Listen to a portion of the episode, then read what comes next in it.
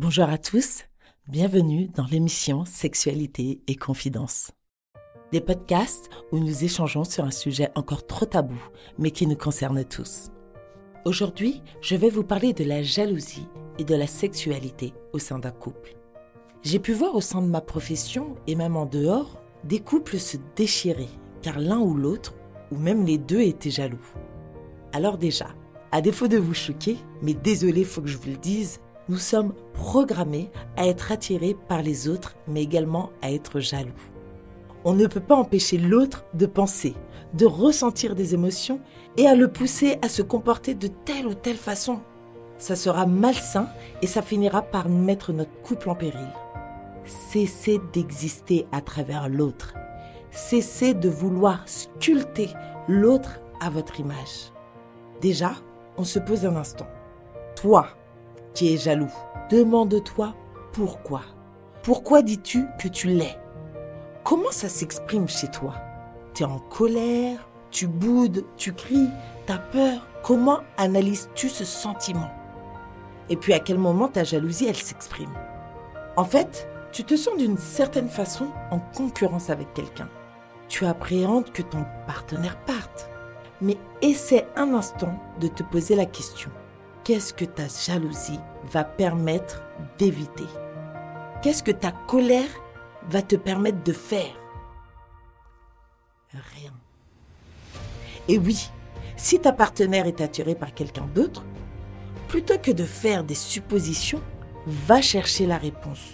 Pose-lui la question, mais n'induis pas la réponse et fais-lui confiance. Un non est un non. Ne va pas chercher ce qui ne t'appartient pas elle te dit ce qu'elle ressent. Et si elle ne sait pas, accepte-le. Si elle n'a pas la réponse à tes questions, accepte-le. Tu as voulu lui demander, alors faut accepter sa réponse. Faites-vous confiance. Et puis, si tes émotions négatives ne partent toujours pas, demande-toi ce qui te fait peur. Qu'elle rencontre quelqu'un de mieux que toi. Mais aujourd'hui, c'est pas avec toi qu'elle est, non? La jalousie ferme les portes à la sexualité. Et la jalousie ferme les portes à aller vers une amélioration de la connexion au sein d'un couple. La jalousie ne permet pas, comme on pourrait le penser, à garder la flamme au sein d'un couple. Bien au contraire, tout doucement, elle vous éloigne l'un de l'autre et consume votre couple à petit feu. Nos rêves érotiques, ils sont inconscients et ils nous permettent de nous évader. Alors que la jalousie, ça freine et ça laisse place à la frustration des deux côtés. Au final, vouloir gérer l'inconscient de l'autre est impossible. Et vouloir maîtriser et connaître toutes ces idées érotiques et fantasmes n'est pas une bonne chose.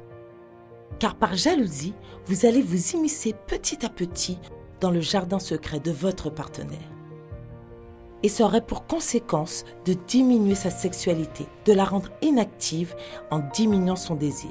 L'insatisfaction éteint notre désir et notre libido. La jalousie, elle, c'est le poison de la sexualité. Parlez-en ensemble.